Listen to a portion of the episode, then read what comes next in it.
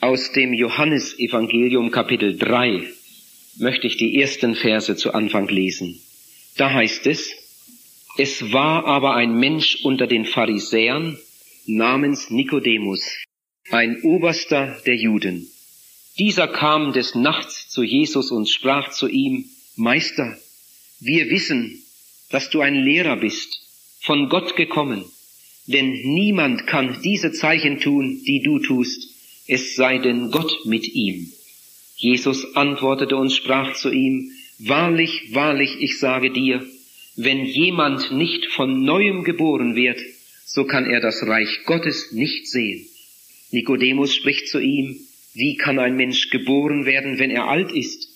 Er kann doch nicht zum zweiten Mal in seiner Mutter Leib gehen und noch einmal geboren werden. Jesus antwortete, Wahrlich, wahrlich, ich sage dir, wenn jemand nicht aus Wasser und Geist geboren wird, so kann er nicht in das Reich Gottes eingehen. Was aus dem Fleische geboren ist, das ist Fleisch. Und was aus dem Geiste geboren ist, das ist Geist. Lass dich's nicht wundern, dass ich dir gesagt habe, ihr müsst von neuem geboren werden. Der Wind weht, wo er will, und du hörst sein Sausen, aber du weißt nicht, woher er kommt und wohin er fährt. Also ist ein jeder, der aus dem Geist geboren ist. Nikodemus antwortete und sprach zu ihm, wie kann das geschehen? Jesus antwortete und sprach zu ihm, du bist ein Lehrer in Israel und weißt das nicht? Es geht mir heute Abend um den Unterschied zwischen Religion und Evangelium. Ich möchte mit einem ganz einfachen Beispiel zum Nachdenken beginnen. Ich habe vor längerer Zeit einmal gelesen, dass die Mütter, die jungen Mütter beim Einkaufen sehr gut auf die Preise sehen und dass Mütter gewissenhafter sind als Väter und dass sie bald herausfinden, welches Geschäft günstiger ist, wo man günstiger und doch gut einkaufen kann. Nur etwas hat die Leute ins Staunen versetzt diese jungen Mütter kaufen fast nur die teuerste Säuglingsnahrung. Da ist es genau umgekehrt. Da suchen sie nicht das billigste Geschäft und nicht das billigste Fach oder die billigste Sorte. Mütter kaufen fast nur die teuerste Säuglingsnahrung. Und man ist der Sache nachgegangen und dann hat man bald herausgefunden, woran das liegt. Diese jungen Mütter wissen, dass sie ihr Kind eigentlich stillen sollten weil sie das aus irgendeinem Grund nicht wollen. Einige können auch nicht. Darum wollen sie ihrem Kind wenigstens das Zweitbeste geben und darum suchen sie die teuerste Säuglingsnahrung. Wenn sie es nicht täten, dann hätten sie ein schlechtes Gewissen. Ihr Lieben, das ist interessant. Und darüber wollen wir jetzt noch etwas weiter nachdenken. Wir haben alle den Mahner in der Brust, der uns sagt, was gut und böse ist. Da ist zum Beispiel ein Kettenraucher. Wenn du mit ihm sprichst, und sagst ihm, das ist nicht gut, dass du 60 Zigaretten am Tag rauchst, dann mag es sein, dass er dir sagt, mit meinem Geld mache ich, was ich will. Rauchfleisch hält besser. Ich kenne einen, der lässt die Pfeife nicht ausgehen und ist 95 Jahre alt. Und so ähnlich reden sie dann. Aber da innen drin weiß er genau, dass du recht hast. Und wenn du mit einem Trinker sprichst und ihm sagst, das ist nicht gut, was du machst, dann mag er sagen, mir macht es Spaß, mit meinem Geld mache ich, was ich will, dann lasse ich mir nicht hineinreden. Da innen drin weiß er genau, dass du recht hast. Und wenn du mit einem Ehebrecher sprichst, der mag sich auch rechtfertigen und so tun, als lebte er das Leben richtig. In Wirklichkeit weiß er ganz genau, dass er ein Lump ist, dass er ein Schuft ist. Sein Gewissen sagt ihm, das ist nicht recht, was du tust. Die Bibel lehrt uns, dass wir vom Sündenfall her alle von Gott getrennt sind. Auf der einen Seite ist der heilige Gott und auf der anderen Seite der sündige Mensch. Und zwischen Gott und dem Menschen ist eine ganz dicke Wand. Wir können in Jesaja 59 lesen, die Sünde ist eine Scheidewand zwischen uns und unserem Gott. Diese Trennung, die ist total. Der Sündenfall, der ist total. Wir sind vom Sündenfall her von Gott getrennte Leute. In Römer Kapitel 7, Vers 18 steht, dass in uns nichts Gutes ist, in unserer Fleischesnatur, vom Sündenfall her.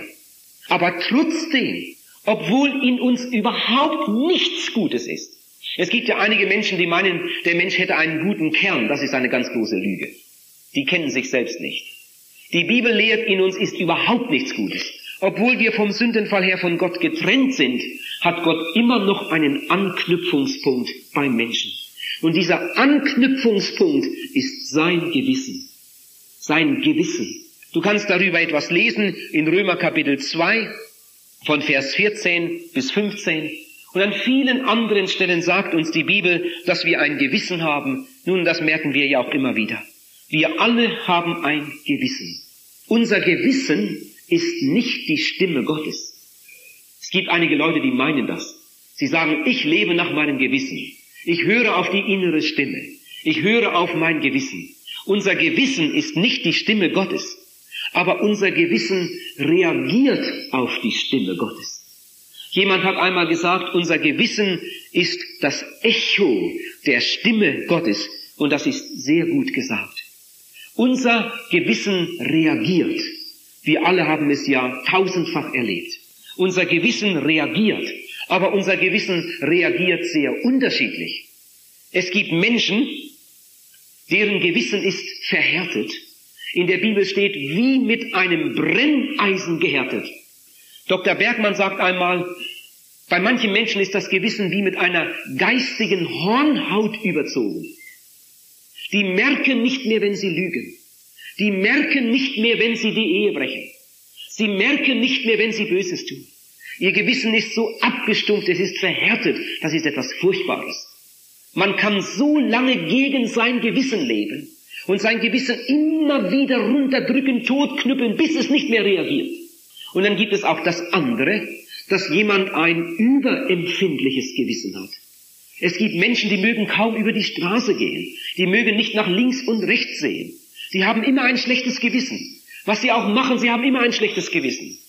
Sehr oft kommt das von einer falschen religiösen Beeinflussung. Es gibt Kinder, die sind so unter Druck aufgewachsen. Sie leben in einer furchtbaren inneren Spannung. Was sie auch tun und nicht tun, sie haben fast immer ein schlechtes Gewissen. Das ist eine ganz große Not. Aber es gibt dann auch das normal funktionierende Gewissen. Und das habe ich eben gerade erwähnt, wie zum Beispiel bei jener Mutter, die die teuerste Säuglingsnahrung kauft für ihr Kind, weil sie sonst ein schlechtes Gewissen hätte. Oder wie bei jenem Mann, der abends im Bett sich hin und her wälzt und nicht einschlafen kann, weil sein Gewissen ihn nicht zur Ruhe kommen lässt. Er hat irgendetwas Schlimmes getan und sein Gewissen plagt ihn. Oder wie bei jenem, der todkrank ist und obwohl er schon jahrelang nicht mehr im Gottesdienst war, jetzt auf dem Krankenlager, da mit einem Mal plagt ihn sein Gewissen und er kann nicht zur Ruhe kommen und jetzt mit einem Mal bittet er um den Besuch eines Seelsorgers. Sein Gewissen funktioniert noch.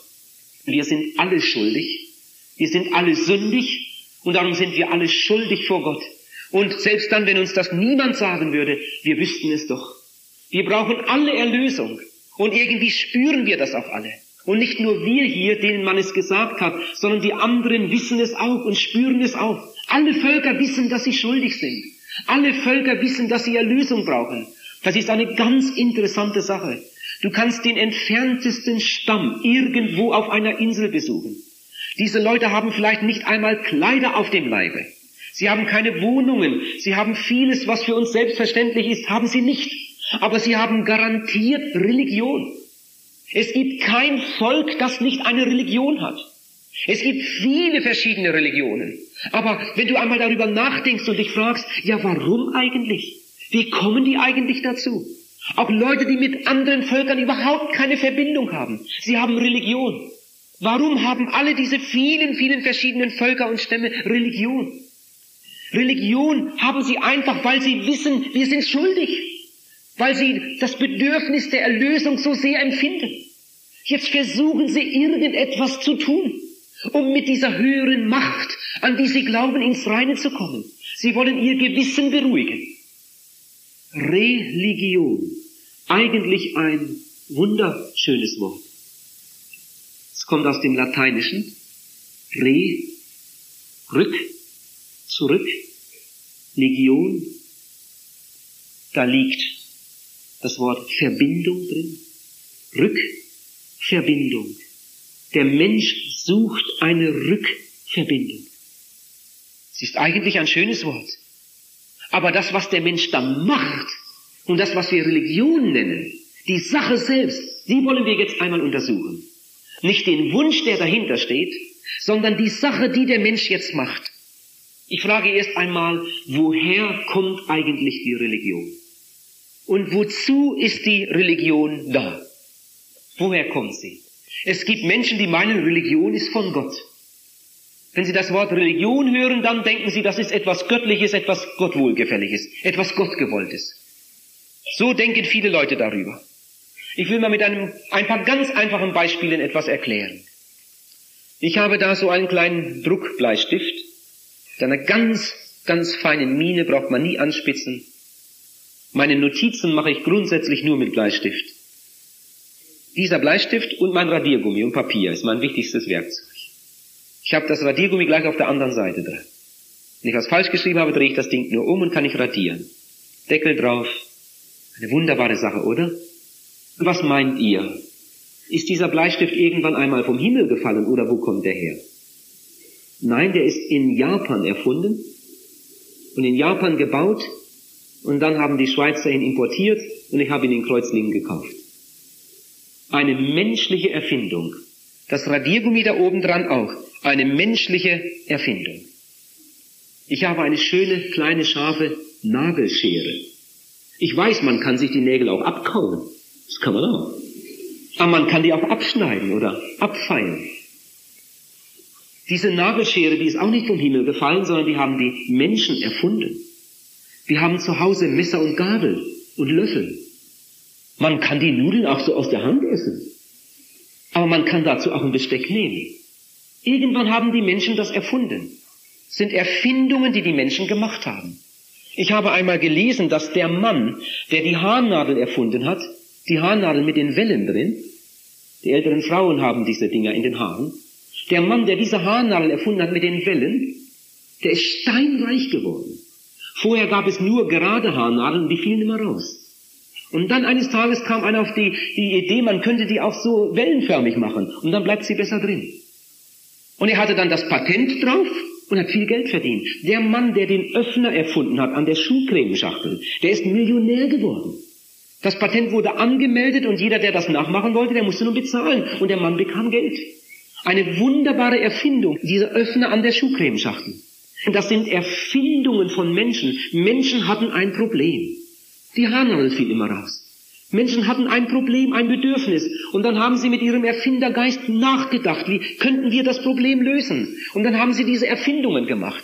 Alle diese Dinge, die ich da eben aufgezählt habe, sind menschliche Erfindungen, sind Mittel zum Zweck. Und genauso ist das auch bei den vielen, vielen verschiedenen Religionen. Religionen sind auch Erfindungen der Menschen. Die Religionen sind nicht vom Himmel gekommen, sondern die Menschen haben sich diese Religionen ausgedacht. Religionen sind menschliche Mittel. Dieser Schreiber, der ist zum Schreiben und das Radiergummi ist zum Radieren und die Schere ist zum Schneiden. Und wozu ist die Religion? Die Religion ist ein menschliches Mittel, um das Gewissen zu beruhigen. Und ich möchte das jetzt noch besser erklären, dass es auch der Letzte verstehen kann. Die Heiden sind auch Sünder. Auch die Heiden, die irgendwo im Busch leben und noch nie etwas gehört haben von Gott oder Bibel. Diese Menschen sind auch Sünder. Und sie wissen, dass sie Sünder sind. Das kannst du nachlesen im Römerbrief Kapitel 2, dass ihr Gewissen ihnen das bezeugt. Ob wir das Evangelium hören oder ob wir die Gebote hören oder das Gewissen hören. Gott kann so und so und so zu einem Menschen reden. Zu dem einen Menschen redet Gott nur durch das Gewissen. Zu dem anderen Menschen redet Gott durch das Gewissen und durch das Gesetz. Und zu dem anderen Menschen redet Gott durch sein Gewissen und durch das Gesetz und durch das Evangelium. Und je mehr ein Mensch empfangen hat, umso größer ist seine Verantwortung. Aber jeder hat empfangen. Mit jedem Menschen redet Gott. Und so redet Gott auch mit den Heiden durch ihr Gewissen. Und diese Menschen spüren, dass sie Sünder sind. Sie spüren, dass etwas geschehen muss, um mit diesem Gott, den sie irgendwie spüren, irgendwie empfinden, da ist noch etwas, ins Reine zu kommen. Und dann kommen alle möglichen Entgleisungen. Es gibt Heiden, die beten einen Gott an, den sie selbst gemacht haben. der ist aus Holz. Aber schließlich glauben sie so fest daran, dass dieser Gott helfen kann. Und sie bringen sogar große Opfer, sie schlachten sogar ihre Kinder und opfern sie dem Gott, den sie selbst gemacht haben. Andere haben einen Gott aus Stein. Wir können lesen von Völkern, die stundenlange Gebetsübungen verrichten und so ihr Gewissen, ihr schlechtes Gewissen loswerden wollen. Hindu-Frauen tragen ihre Toten 100 Kilometer zum Ganges, um sie da zu beerdigen. Und warum tun sie das? Können sie genauso gut zu Hause begraben. Sie machen sich eine unheimliche Mühe. Sie tun es, weil sie sonst ein schlechtes Gewissen hätten. Sie verrichten diese Übungen ihr, um ihr Gewissen zu beruhigen. Heidenfrauen werfen ihre Kinder vor die Götzenwagen bei heidnischen Festen. Und wenn dann die Räder über die Babys rollen und das Blut spritzt und die Kinder zermalmt werden, dann geraten sie in Ekstase. Das ist für sie der Höhepunkt ihres Lebens. Sie haben das Liebste, was sie haben, den Göttern geopfert. Jetzt müssen die Götter doch zufrieden sein. Und das sind unheimliche Dinge. Aber so haben sie es gelernt von ihren Lehrern. Und jetzt machen sie es. Und wenn sie es nicht tun würden, dann hätten sie ein schlechtes Gewissen. Ich habe von einem Missionar gehört, der in Australien gearbeitet hat. Der kam darauf zu, wie in einem Dorf gefeiert wurde. Die Leute tanzten und sangen, großer Jubel. Und dann machte er sich da heran, was ist denn hier passiert? Da wurde gerade ein Kind geopfert. Eine Plage war ausgebrochen, die Leute gingen zum Medizinmann und fragten, was sollen wir tun? Die Götter sind gegen uns. Und dann hat der Medizinmann die Götter gefragt, was sie tun sollten. Und dann kam die Antwort. Die war aber nicht von Gott, sondern vom Teufel. Der Medizinmann hat gesagt, das zuletzt geborene Kind soll geopfert werden. Das war dann bald herausgefunden und dann brachten die Eltern das zuletzt geborene Kind. Und dann wurde das Kind ganz langsam mit feinem Sand erstickt. Und während das Kind so qualvoll starb, jubelte das Dorf. Der Zorn der Götter ist gestillt, ist abgewandt. Es wird uns wieder gut gehen. Lieben, das sind unheimliche Dinge. Wenn man so etwas liest, dann wird man dankbar, dass man in Deutschland oder in der Schweiz aufwachsen durfte, wo es solche furchtbaren Dinge nicht mehr gibt. Warum gibt es sie nicht mehr? Unsere Vorfahren waren mal genauso, weil vor vielen Jahrhunderten das Evangelium hierher kam. Und wo immer das Evangelium hingekommen ist, da wurden diese Dinge ausgeräumt. Im Evangelium wird uns gesagt, dass nicht wir unsere Kinder opfern müssen, sondern dass Gott seinen Sohn geopfert hat zu unserem Heil. Aber nun zurück zu dem Eigentlichen. Religion. Ihr Lieben, Religion ist ein Mittel, um das Gewissen zu beruhigen. Das wollen wir einmal festhalten und mit nach Hause nehmen. Religion ist ein Mittel, manchmal ein ganz grausames Mittel. Religion ist ein Mittel, um das Gewissen zu beruhigen.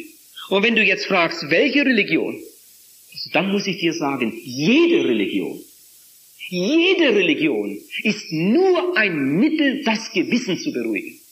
Auch die allerbeste Religion ist nur ein Mittel, das Gewissen zu beruhigen und darum im Endeffekt nichts wert.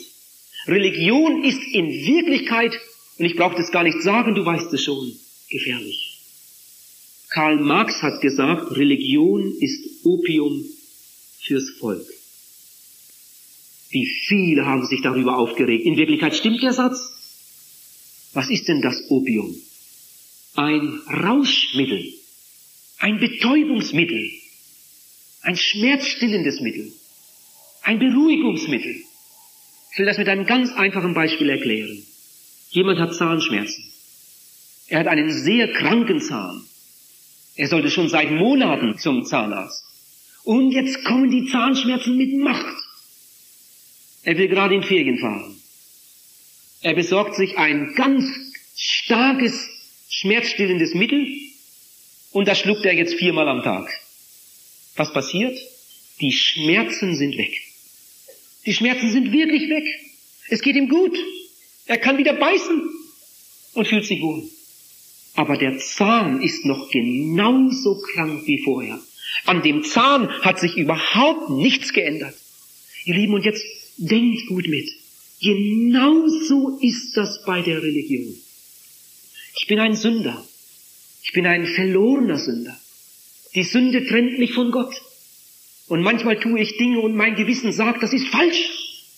Und mein Gewissen beunruhigt mich. Sünde ist schlimmer als ein Magengeschwür. Viel, viel schlimmer. Sünde kann sogar Qualen verursachen, Gewissensqualen. Aber ich habe ja Religion. Ich habe ja Religion. Irgendeine Religion hat ja jeder. Und jetzt fange ich an zu praktizieren. Und jetzt setze ich meine Religion ein. Und die Religion fängt an zu wirken. Und das schlechte Gewissen geht weg. Aber die Sünde bleibt. Und das ist das Furchtbare. So wie bei dem anderen. Die Zahnschmerzen sind weg, aber der kranke Zahn bleibt. Und so machen es Millionen Menschen mit der Religion. Das schlechte Gewissen ist weg, aber die Sünde bleibt. Der verlorene Zustand bleibt. Daran hat sich überhaupt nichts geändert. Ihr Lieben, und jetzt komme ich zu einem Punkt, wo mir einige vielleicht fast böse werden. Aber es ist trotzdem wahr, was ich sage. Die christliche Religion, die sogenannte christliche Religion, ist die gefährlichste von allen Religionen. Und sie ist es darum, weil sie so gut wirkt. Weil sie so gut wirkt, weil sie so gut beruhigt. Und viele Menschen meinen, ich habe das Beste, was es gibt. Die christliche Religion. Und jetzt praktizieren sie. Und das beruhigt so schön. Und an der Sünde, an dem verlorenen Zustand ändert sich in Wirklichkeit überhaupt nichts. Man benutzt die Religion wie Tabletten. Man benutzt die Religion wie Beruhigungspille. Das Kind ist erst ein paar Tage alt, dann wird es getauft. Und die Eltern sind beruhigt. Alles in Ordnung. Ist kein Heide mehr. Ist ein Christ. Das Kind kann noch nicht mal richtig denken, dann wird es gefirmt. Warum man das macht? Ja. Weißt du, wo das in der Bibel steht? Bei dem anderen macht man es anders. Er wird konfirmiert. Ihr Lieben, geht ja nicht nach Hause und sagt, ich hätte jetzt gegen die Kirche geredet, über die Kirche geschimpft. Ich will nur etwas erklären. Wie gefährlich das ist, wenn man nur das hat. Als ich mich mit 20 Jahren bekehrte und dann anfing, meine Bibel zu lesen, da habe ich meine geliebte Konfirmation gesucht und ich habe sie nicht gefunden. Bis ich dann schließlich erkennen musste, dass das eine Erfindung der protestantischen Kirche ist. Dass das überhaupt nirgends in der Bibel steht, dass Gott so etwas niemals geboten hat. Das hat man einfach irgendwann mal erfunden und hat das eingeführt. Und einige fanden es gut und dann hat man es weitergeführt. Das ist etwas, was Menschen im Laufe der Zeit erfunden haben. Nirgendwo in der Bibel steht so etwas. Ihr Lieben, so ist es sogar mit der christlichen Trauung. Du bist in dem Augenblick verheiratet, wo du vor der zuständigen Behörde dein Ja gibst. Vor der zuständigen Behörde, in der du unterstellt bist in deinem Land. Als Christen haben wir jetzt das Bedürfnis, um den Segen Gottes zu bitten. Und wenn wir das in der Gemeinde tun können, dann ist uns wohl. Und welcher Christ hat nicht diesen Wunsch? Aber zu meinen, weil ich getauft bin, und gefirmt oder konfirmiert und christlich getraut und weil ich im Kirchenchor singe und dann schließlich noch christlich beerdigt werde, weil ich so viele Spritzen bekommen habe, so viel religiöse Betätigung da war, da muss es doch am Ende gut gehen. Und wenn man die Sachen einmal richtig untersucht, dann muss man ehrlicherweise feststellen, dass das zum großen Teil Dinge sind, die in der Bibel überhaupt nicht einmal erwähnt werden. Das sind gut gemeinte christliche religiöse Handlungen. Aber mit der Rettung meiner Seele haben diese Dinge überhaupt nichts zu tun. Das, was mich rettet, das, was mich selig macht, ist etwas ganz anderes. Und damit haben sich die meisten Menschen überhaupt niemals beschäftigt. Die Früchte der christlichen Religion, die liegen doch zutage, die liegen doch auf der Hand. Sieh sie dir doch einmal an. Die Früchte der christlichen Religion. Deutschland nennt man ein christliches Land. Ihr Lieben, das ist aber eine ganz große Lüge. Deutschland ist kein christliches Land. 97 Prozent der Deutschen besuchen überhaupt keinen Gottesdienst mehr. Sieh dir die Früchte der christlichen Religion an. Da kommen die Leute und sagen, die christlichen Völker haben die meisten Ehescheidungen. Jemand kommt aus der Türkei, wird bitter enttäuscht in Hannover und sagt, die Christen haben mich enttäuscht. Wie sieht es aus in unseren Ländern, die sich christlich nennen? Ich war mal irgendwo bei einem Friseur in der Schweiz. Und der hat Ausdrücke gebraucht. Die hatten da eine Unterhaltung, das war schlimm, schlimm. Und ich wusste, dieser Mann heißt Herr Schön. Als dann die Kur zu Ende war und ich bezahlt hatte, da habe ich gesagt, Herr Schön, wir haben hier Evangelisation in der Stadt, den Redner da. Ich habe jetzt anderthalb Stunden hier bei Ihnen gesessen. So lange dauert unsere Versammlung auch. Nur ist sie etwas billiger. Wenn Sie wollen, umsonst. Ich lade Sie ein. Kommen Sie doch heute Abend einmal zu uns. Ich habe freundlich mit ihm geredet, ihn herzlich eingeladen, Einladungszettel gegeben. Und dann fing der Mann an zu schimpfen über die Kirche und über die Frommen und, und, und über Gott und alles Mögliche. Also da habe ich gesagt, Herr Schön, Sie reden wüst. Ja, ich habe ihm gesagt, es wäre mir lieber, Sie würden Herr Wüst heißen und etwas schöner reden. Noch ein paar Worte und dann bin ich gegangen. Und als ich draußen stand, da wurde mir die ganze Geschichte wieder zu einer Predigt. Liebe, man kann Herr Edel heißen und ein Lump sein. Und man kann sehr gut eine christliche Religion haben. In den Papieren kann drinstehen, evangelisch.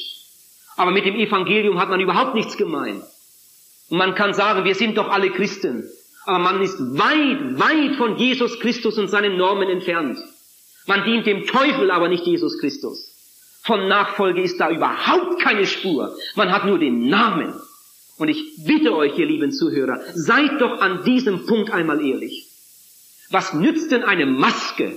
Gott ist doch nicht so, dass er nur das Äußere sieht. Gott sieht doch das Herz an.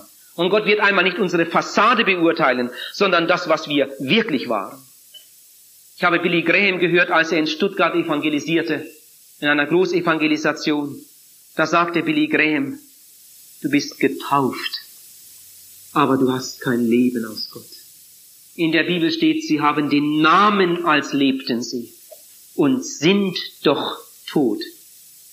Du bist religiös, das spreche ich dir überhaupt nicht ab. Du bist religiös. Du schickst auch deine Kinder zum Religionsunterricht. Du legst großen Wert darauf, dass sie getauft werden, dass sie konfirmiert werden und hoffentlich lassen sie sich dann auch mal christlich trauen. Was denken sonst die Verwandten? Und hoffentlich lassen sie ihre Kinder dann auch wieder taufen. Dann geht die Leier wieder von vorne los. Und irgendwann werden sie dann auch noch christlich beerdigt. Und dann wird der Konfirmationsspruch vorgelesen. Na, wenn jemand so einen schönen Konfirmationsspruch hat, dann muss er bestimmt einen Ehrenplatz im Himmel bekommen, oder? Oh, was sind das bloß für törichte Ideen. Sie sind religiös, die Leute, aber nicht bekehrt, nicht wiedergeboren. Sie haben keine Heilsgewissheit. Sie haben niemals sich für Jesus Christus entschieden. Und das ist diese himmelschreiende Not. Jetzt möchte ich einmal mit ganz großer Offenheit ein paar Dinge sagen. Ich sage das aus Liebe, das dürft ihr mir abnehmen, weil ich helfen möchte. Ich bin keinem Menschen auf Erden so dankbar wie dem, der mir einmal die Maske vom Gesicht gerissen hat und mir die Wahrheit gesagt hat. Religion hat es fast immer mit drei Dingen zu tun. Achte einmal darauf. Mit toten Gegenständen, mit Vorschriften, die nirgends in der Bibel zu finden sind, und mit Menschen, zum Teil mit toten Menschen. Ein paar Beispiele dazu. Mit toten Gegenständen. Ich kann mich noch gut daran zurückerinnern. Wenn dann wieder Weihnachten kam, dann saßen wir da im Lichterglanz und haben gesungen. O Tannenbaum, o Tannenbaum, wie treu sind deine Blätter. O Tannenbaum, du kannst mir sehr gefallen. So, dann wollen wir mal sehen, was der Weihnachtsmann gebracht hat. Das war das größte christliche Fest, christliche Fest im Jahr. Oh, es gibt Leute, die haben ein Kreuz an der Kette. Wunderschön, ich mag das. Aber wenn das alles ist, du, dann bist du arm dran. Es gibt sogar Leute, die legen ein Kreuz unter das Kopfkissen und meinen, falls sie in dieser Nacht sterben, dann werden sie sicher selig. Liegt ja ein Kreuz unterm Kopfkissen. Es gibt Leute, die reisen irgendwo hin an eine Stätte und küssen ein Kreuz, weil es ein besonders heiliges Stück Holz sein soll. Was ist das alles für ein Unsinn? Aber das ist Religion. Das ist Religion. Religion hat es mit toten Gegenständen zu tun, mit Büchern und mit Urkunden und mit allerlei Klimbim. Und das zweite, das ich erwähnte, mit Vorschriften, die nirgends in der Bibel zu finden sind. Es gibt Menschen, die essen am Freitag kein Fleisch. Sie meinen, sie tun Gott einen Gefallen. Sie hätten ein schlechtes Gewissen, wenn sie Fleisch gegessen hätten. Sag mal, wie kommen die Leute nur auf so eine Idee? Also ich finde, dass es gut ist, mal einen Tag fleischlos zu leben. Das wäre sogar noch besser, man würde ab und zu mal einen Tag fasten und mal den Magen richtig entlasten. Heute wissen wir das auch von der Medizin her, das ist sehr gut. Aber diese Sache dann religiös begründen und noch meinen, man täte jetzt Gott damit einen Dienst, ihr Lieben, dann liegen wir aber schief. Mit solchen Vorschriften hat der lebendige Gott überhaupt nichts zu tun. Das dritte, das ich erwähnte, sagte, Religion hat es mit Menschen zu tun. Nicht mit Jesus Christus, sondern mit Menschen und oft mit toten Menschen. Es gibt eine ganze Anzahl Pfarrer, die mir Freunde sind, die mir wirklich Freunde sind. Nein, ich stehe nicht hier und schimpfe auf die Kirche, sondern heute Abend möchte ich einmal etwas aufklären, was Religion ist. Religion, tote Religion. Ein Mittel zum Zweck, womit man sein Gewissen beruhigt. Und schließlich stirbt man ohne Bekehrung, ohne Wiedergeburt, ohne Heilsgewissheit, ohne jemals mit Jesus Christus ins Reine gekommen zu sein. Religion hat es mit toten Gegenständen zu tun. Religion hat es mit Vorschriften zu tun, die nirgends in der Bibel zu finden sind. Religion hat es mit Menschen zu tun, zum Teil mit toten Menschen. Irgendjemand sagt, mein Schwager ist Pfarrer. Mein Schwager ist Pfarrer. Na also, das muss doch der Herr anrechnen, oder? Was sind das bloß für, für kurzschlüssige Überlegungen und Aussprüche? Das alles ist überhaupt nichts wert. Aber jetzt komme ich zum zweiten Teil. Und jetzt, jetzt wird's ganz wichtig. Ihr Lieben, was ist denn nun Evangelium? Ich will ja den Unterschied zeigen zwischen Religion und Evangelium. Was ist denn Evangelium? Wir haben gelesen, dass Jesus hier mit einem Religionslehrer spricht mit Nikodemus.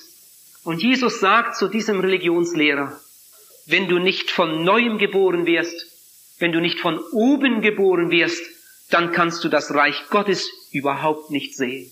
Jener Nikodemus hatte die beste Religion, die es damals gab. Und dieser Nikodemus hat viele gute Werke getan. Und zu diesem religiösen, guten Menschen sagt Jesus, das ist alles nichts. Wer ins Reich Gottes kommen will, der muss von oben geboren werden. Was vom Fleisch geboren wird, das ist Fleisch und das bleibt auch Fleisch. Und was vom Geist geboren wird, das ist Geist. Was vom Fleisch geboren ist, das ist Fleisch, trotz Religion. Ich habe hier ein Zitat von Leo Jans, das möchte ich euch einmal vorlesen. Leo Jans sagt, meine Freunde, es gibt tausende von Religionen, aber nur ein Evangelium. Religionen sind von Menschen erdacht. Das Evangelium jedoch ist die Offenbarung göttlicher Gedanken, ja die Offenbarung seiner Gedanken. Die Religion wurde von Menschen gemacht. Das Evangelium jedoch ist ein Geschenk Gottes. Religion ist die Meinung der Menschen. Das Evangelium ist die Mitteilung Gottes. Religion ist im Allgemeinen die Geschichte sündiger Menschen, die etwas für den heiligen Gott tun wollen. Das Evangelium dagegen erzählt uns, was der heilige Gott für uns getan hat. Religion ist eine Suche nach Gott. Das Evangelium dagegen ist die frohe Botschaft, dass Jesus auf der Suche nach Menschen ist. Des Menschen Sohn ist gekommen, zu suchen und zu retten, was verloren ist. Und jetzt noch einen ganz wichtigen Satz. Leo Jans sagt, und das ist wahr, die beste Religion betont die Notwendigkeit einer äußeren Umgestaltung. Die beste Religion. Und nehmen wir jetzt einmal an, das Evangelium wäre das Beste. Die beste Religion ist ja nicht Religion. Aber wenn, angenommen, die beste Religion betont die Notwendigkeit einer äußeren Umgestaltung. Das Evangelium jedoch beginnt mit einer inneren Umgestaltung. Und das möchte Gott dir schenken, lieber Zuhörer. Eine innere Umgestaltung, ein neues Leben, die Wiedergeburt. Ich möchte noch einmal zurückkommen auf die äußeren Dinge. Und ich denke, wir haben uns dann richtig verstanden und niemand wird mir irgendetwas übernehmen, eben weil wir es verstanden haben. Religion hat es mit äußeren Dingen zu tun. Ihr Lieben, ich sage nicht, dass diese äußeren Dinge böse sein müssen. Ich sage nicht, dass diese äußeren Dinge vom Teufel sind sondern es sind menschliche Dinge, menschliche Leistungen. Und weil sie von Menschen sind, weil sie von unten sind, darum reichen sie nicht aus, sie retten nicht. Es muss etwas von oben kommen. Dein Leben muss neu werden. Wir sagen zum Beispiel unserem Kleinen, wenn er das Beten lernt, so jetzt wollen wir schön die Hände falten und jetzt wollen wir beten. Ihr Lieben, das ist Religion. Das ist Religion. Warum machen wir das? Damit er nicht beim Beten an der Tischdecke herumspielt. Sagen wir, jetzt wollen wir die Hände falten, jetzt wollen wir beten. Und jetzt sagen wir dem Kleinen noch, jetzt wollen wir schön die Augen schließen und jetzt wollen wir beten. Ich schließe beim Beten fast immer die Augen. Und ich bete auch manchmal beim Autofahren, da muss man sie ja offen haben. Aber sonst so, wenn ich im Zimmer bin, wenn ich allein bin, wenn ich bete oder in der Gebetsstunde, dann mache ich die Augen immer zu. Warum sagen wir unseren Kindern, jetzt wollen wir die Augen schließen, die Hände falten und beten? Steht nirgends in der Bibel, dass man das tun soll. Und trotzdem sagen wir es unseren Kindern, damit sie nicht herumsehen und die Nudeln im Keller zählen oder was weiß ich was. Jetzt machen wir die Augen mal zu, falten die Hände und jetzt konzentrieren wir uns mal aufs Gebet und sagen mal, lieber Vater im Himmel, hab Dank für diese guten Gaben. Segne sie uns. Amen. Und dann essen wir. Aber nicht das Äußere, das Augenschließen, das Händefalten, nicht das ist entscheidend, sondern das Gebet, das aus dem Herzen kommt. Und so könnten wir noch viele andere Dinge aufzählen. Dazu gehören auch unsere Feste. Dazu gehören auch unsere christlichen Feste, die so im Laufe der Jahrhunderte erfunden sind von den Menschen. Man hat irgendetwas so eingerichtet und jetzt macht man das seit Jahrhunderten so, weil man das schon immer so machte. Aber in Wirklichkeit steht nirgends in der Bibel eine Silbe davon. Das haben die Menschen sich so ausgedacht und jetzt machen sie das so. Und jetzt gehe ja nicht nach Hause und sage, ich hätte gegen diese Dinge geschimpft. Sondern ich wollte heute nur sagen, dass dieses Äußere nicht ausreicht. Diese äußeren Dinge, auch wenn es christliche Dinge sind, sie können im allerbesten Fall nur Verpackung sein. Aber nicht die Verpackung ist das Entscheidende, sondern der Inhalt. Und diesen Inhalt haben Millionen Menschen nicht. Sie haben nur die Religion, sie haben nur die Verpackung und das, auf was es eigentlich ankommt, das haben sie nicht. Jesus sagt zu Nikodemus, du musst wiedergeboren werden. Das Evangelium beginnt mit einer inneren Umgestaltung, sagt Leo Jans, und das stimmt. Diese innere Umgestaltung nennt die Bibel eine Wiedergeburt. 1. Petrus Kapitel 1, Vers 3. Ich möchte gerade einmal fragen, lieber Zuhörer, hast du das erlebt? Sag, kannst du erzählen von einer Phase in deinem Leben, ob das jetzt durchs Bibellesen kam oder durch eine Evangelisation oder durch eine Krankheit oder durch einen Arbeitskollegen. Sag, kannst du erzählen von einer Zeit in deinem Leben, wo Gott dir die inneren Augen öffnen konnte und du deinen verlorenen Zustand erkannt hast und dann damit zu Jesus gekommen bist um Buße zu tun, um dich zu bekehren, um ihn aufzunehmen als deinen Heiland und Erretter. Sag, bist du wiedergeboren? Sag, hast du Heilsgewissheit? Hast du das Zeugnis des Geistes, dass du ein Kind Gottes geworden bist? Wohnt Jesus in deinem Herzen? Kannst du sagen wie Paulus, Christus in mir, die Hoffnung der Herrlichkeit. Wenn du das nicht sagen kannst, dann hast du diesen Schritt über die Grenze noch nie getan. Die Bibel spricht von einer Wiedergeburt. Jesus sagt, du musst vom Geist geboren werden. Du musst wiedergeboren werden. Das heißt doch, du musst noch einmal, also ein zweites Mal geboren werden. Durch die erste Geburt wird man ein Menschenkind. Durch die zweite Geburt wird man ein Gotteskind. Durch die erste Geburt wird man ein Menschenkind, weil man von einem Menschen gezeugt wurde. Durch die zweite Geburt wird man ein Gotteskind, weil man von Gott gezeugt wurde. Weil man durch den Geist Gottes gezeugt wurde. Die erste Geburt kommt zustande durch den Willen eines Mannes. Johannes 1, Vers 12. Die Wiedergeburt kommt zustande durch deinen Willen.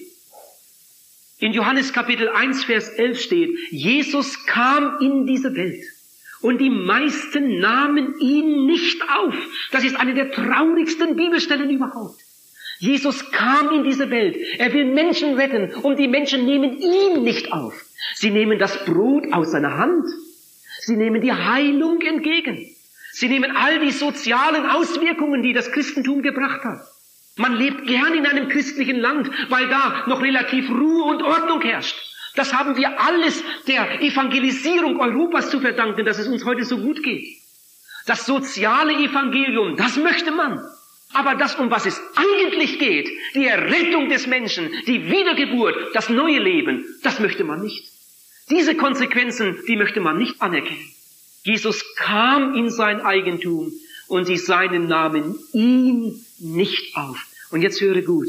Im nächsten Vers heißt es dann, wie viele ihn aber aufnahmen, denen gab er Macht, durch den Glauben an seinen Namen Gotteskinder zu werden. Bei diesen Gotteskindern, im Unterschied zu den Menschenkindern, zu diesen Gotteskindern, kommt es nicht darauf an, von welchem Fleisch und Blut sie stammen, ob der jetzt Japaner ist oder Schweizer oder Engländer oder Deutscher oder Afrikaner. Bei diesen Gotteskindern kommt es nicht darauf an, von welchem Fleisch und Blut sie stammen oder welcher Mann ihr Vater ist. Ob der Vater ein religiöser Mensch war oder ein ganz gottloser Mensch, weit von aller Religion entfernt. Bei diesen Gotteskindern kommt es nicht darauf an, welcher Mann ihr Vater war, sondern das ist das Entscheidende, dass sie von Gott geboren sind. In dem Augenblick, wo du Jesus Christus im Glauben als deinen Heiland und der Retter aufnimmst, wirst du wiedergeboren zu einer lebendigen Hoffnung.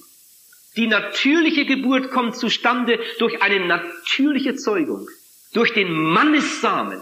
Es kommt zu einer Befruchtung, es kommt zu einer Schwangerschaft, es kommt zu neuem Leben, es kommt zur Geburt. Die Wiedergeburt kommt zustande durch den Samen Gottes. Und der Same Gottes ist das Wort Gottes. Der Same ist das Wort, sagt Jesus. Und das Wort ist Jesus. Das Wort ward Fleisch und wohnte unter uns. Jesus ist das Wort. Jesus ist der Same. Und wer jetzt Jesus aufnimmt im Glauben, der nimmt den Samen auf. Den Samen, der das neue Leben wirkt. In dem Augenblick, wo du Jesus Christus im Glauben aufnimmst, als deinen Heiland und der Retter, wirst du wiedergeboren zu einer lebendigen Hoffnung. Das hat überhaupt nichts zu tun mit Kirchenmitgliedschaft oder Gemeindemitgliedschaft oder mit irgendwelchen religiösen, menschlichen Leistungen, sondern in der Stunde, in der du dein altes, sündiges, schuldbeladenes Leben unter das Kreuz bringst und dich von Herzen bekehrst und Jesus Christus um Vergebung bittest, wird deine ganze Vergangenheit ausgelöscht und dann nimmst du Jesus Christus auf als deinen Heiland und der Retter im Glauben und du wirst wiedergeboren zu einer lebendigen Hoffnung. Die natürliche Geburt, die hast du erlebt, das ist klar. Sonst wärst du jetzt nicht hier. Lieber Zuhörer, hast du auch die Wiedergeburt erlebt?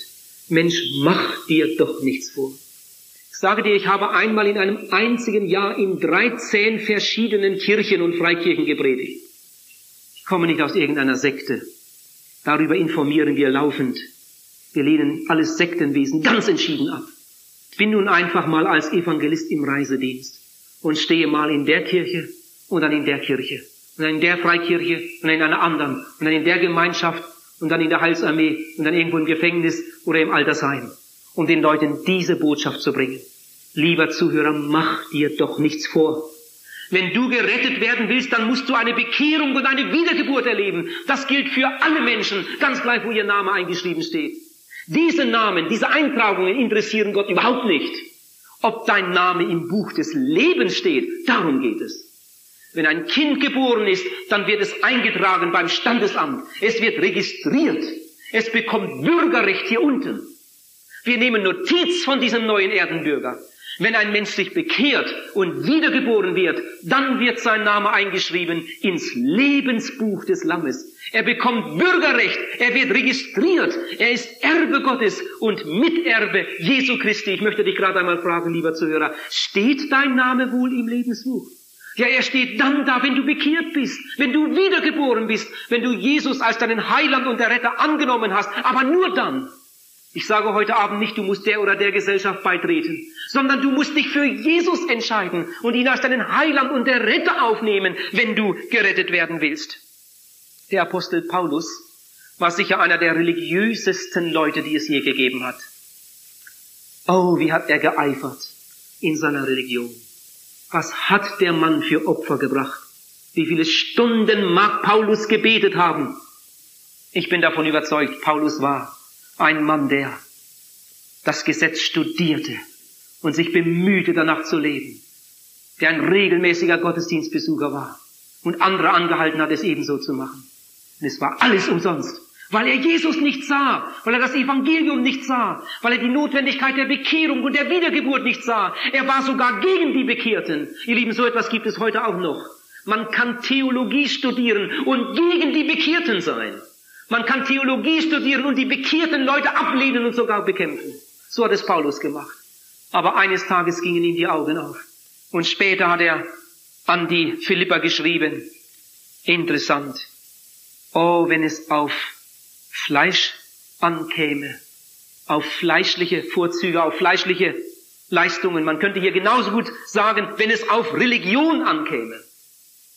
Wenn es auf diese religiösen Leistungen ankäme, dann könnte ich wohl auch mitsprechen. Meint jemand, sich auf irgendwelche religiösen Vorrechte stützen zu können, so könnte ich es erst recht. Ich bin vorschriftsmäßig am achten Tage beschnitten worden. Ich stamme aus dem Volk Israel. Ich gehöre zum Stamm Benjamin. Ich bin von reinem hebräischen Blut. Was meine Stellung zum göttlichen Gesetz betrifft, so bin ich ein Pharisäer. Und ich war dabei so eifrig, dass ich sogar die Gemeinde des Herrn verfolgte. In Vers 7 sagt Paulus, aber was mir damals Gewinn schien, das habe ich, als ich Christus kennenlernte, für Schaden gerechnet. Ja, ich achte es auch jetzt noch für Schaden im Vergleich zu der alles übertreffenden Erkenntnis Christi Jesu meines Herrn. Um seinetwillen habe ich das alles eingebüßt und ich betrachte es nur als Tand um Christus zu besitzen und alle Zeit in ihm erfunden zu werden. So habe ich anstatt meiner eigenen Gesetzesgerechtigkeit die Glaubensgerechtigkeit Christi, die Gerechtigkeit, die Gott durch den Glauben darreicht. Oh, wenn es auf Religion ankäme, dann könnte manch einer heute Abend die Hand heben und sagen, ich habe mich angestrengt. Ich war Messdiener so und so viele Jahre. Ich habe immer das Geld eingesammelt in der Kirche und hinterher die Rappen gezählt. Halbe Stunde hat das manchmal gedauert.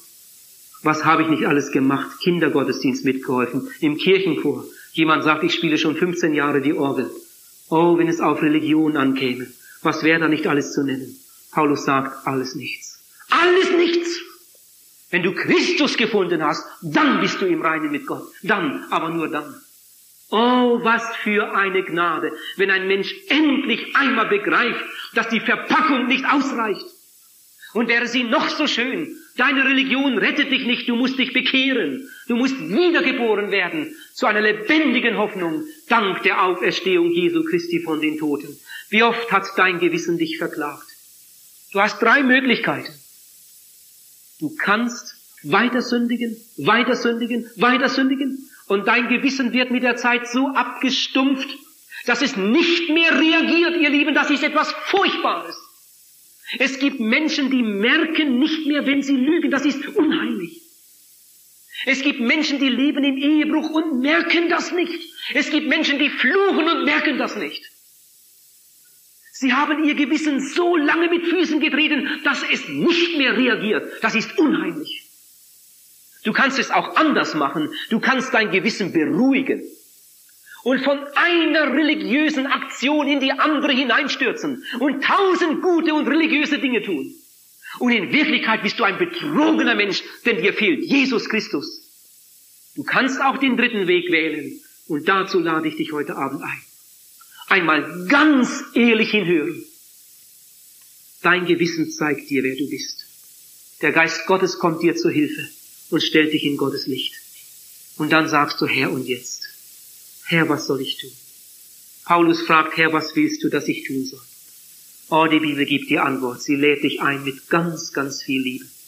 Du sollst heute nicht irgendeinen Kraftakt machen, sondern du sollst heute Abend kommen, so wie du bist, und sagen, Herr Jesus, ich komme. Meine Sünden sind mir leid. Du brauchst nicht viele Worte machen, aber du darfst heute Abend ehrlich kommen und sagen, Herr Jesus, hier bin ich. Meine Sünden sind mir leid. Meine Kindheit, meine Jugend, meine ganze Vergangenheit. Ich bringe es dir. Herr Jesus, vergib mir. Herr Jesus, wasche mich in deinem Blut. Herr Jesus, rette mich. Und dann sagst du nicht Amen, sondern dann betest du weiter und sagst, Herr Jesus, in der Bibel steht, wer dich aufnimmt, der wird ein Gotteskind. Ich habe schon viel, viel von dir gehört. Vielleicht hast du sogar schon immer geglaubt, dass es ihn gibt. Aber jetzt tust du etwas, was du noch nie getan hast. Und du sagst, Herr Jesus, ich entscheide mich jetzt für dich. Ich nehme dich auf als meinen Heiland und Erretter. Herr Jesus, komm in mein Herz. Komm in mein Leben. Ich will dein sein und du sollst mein sein. Von jetzt an will ich dir gehören. Ich will meinen Weg mit dir gehen. Ich will dein Jünger sein. Und während du so betest, dein altes Leben ihm hinlegst und ihn aufnimmst als deinen Heiland und Erretter, wird der Friede Gottes in dein Leben kommen. Du wirst wiedergeboren zu einer lebendigen Hoffnung. Dein Leben wird neu. Das garantiere ich dir, das wird geschehen, wenn du kommst. Gott kann nicht lügen. Wenn du kommst, wird er dir entgegenkommen. Wenn du deine Schuld ihm bringst, wird er sie dir abnehmen. Wenn du ihn aufnimmst, dann wirst du wiedergeboren. Das steht in der Bibel und Gott wird seine Verheißung wahrmachen. Lieber Zuhörer, heute Abend darf dein Leben neu werden. Ich hoffe, dass du dich heute noch für Jesus Christus entscheidest.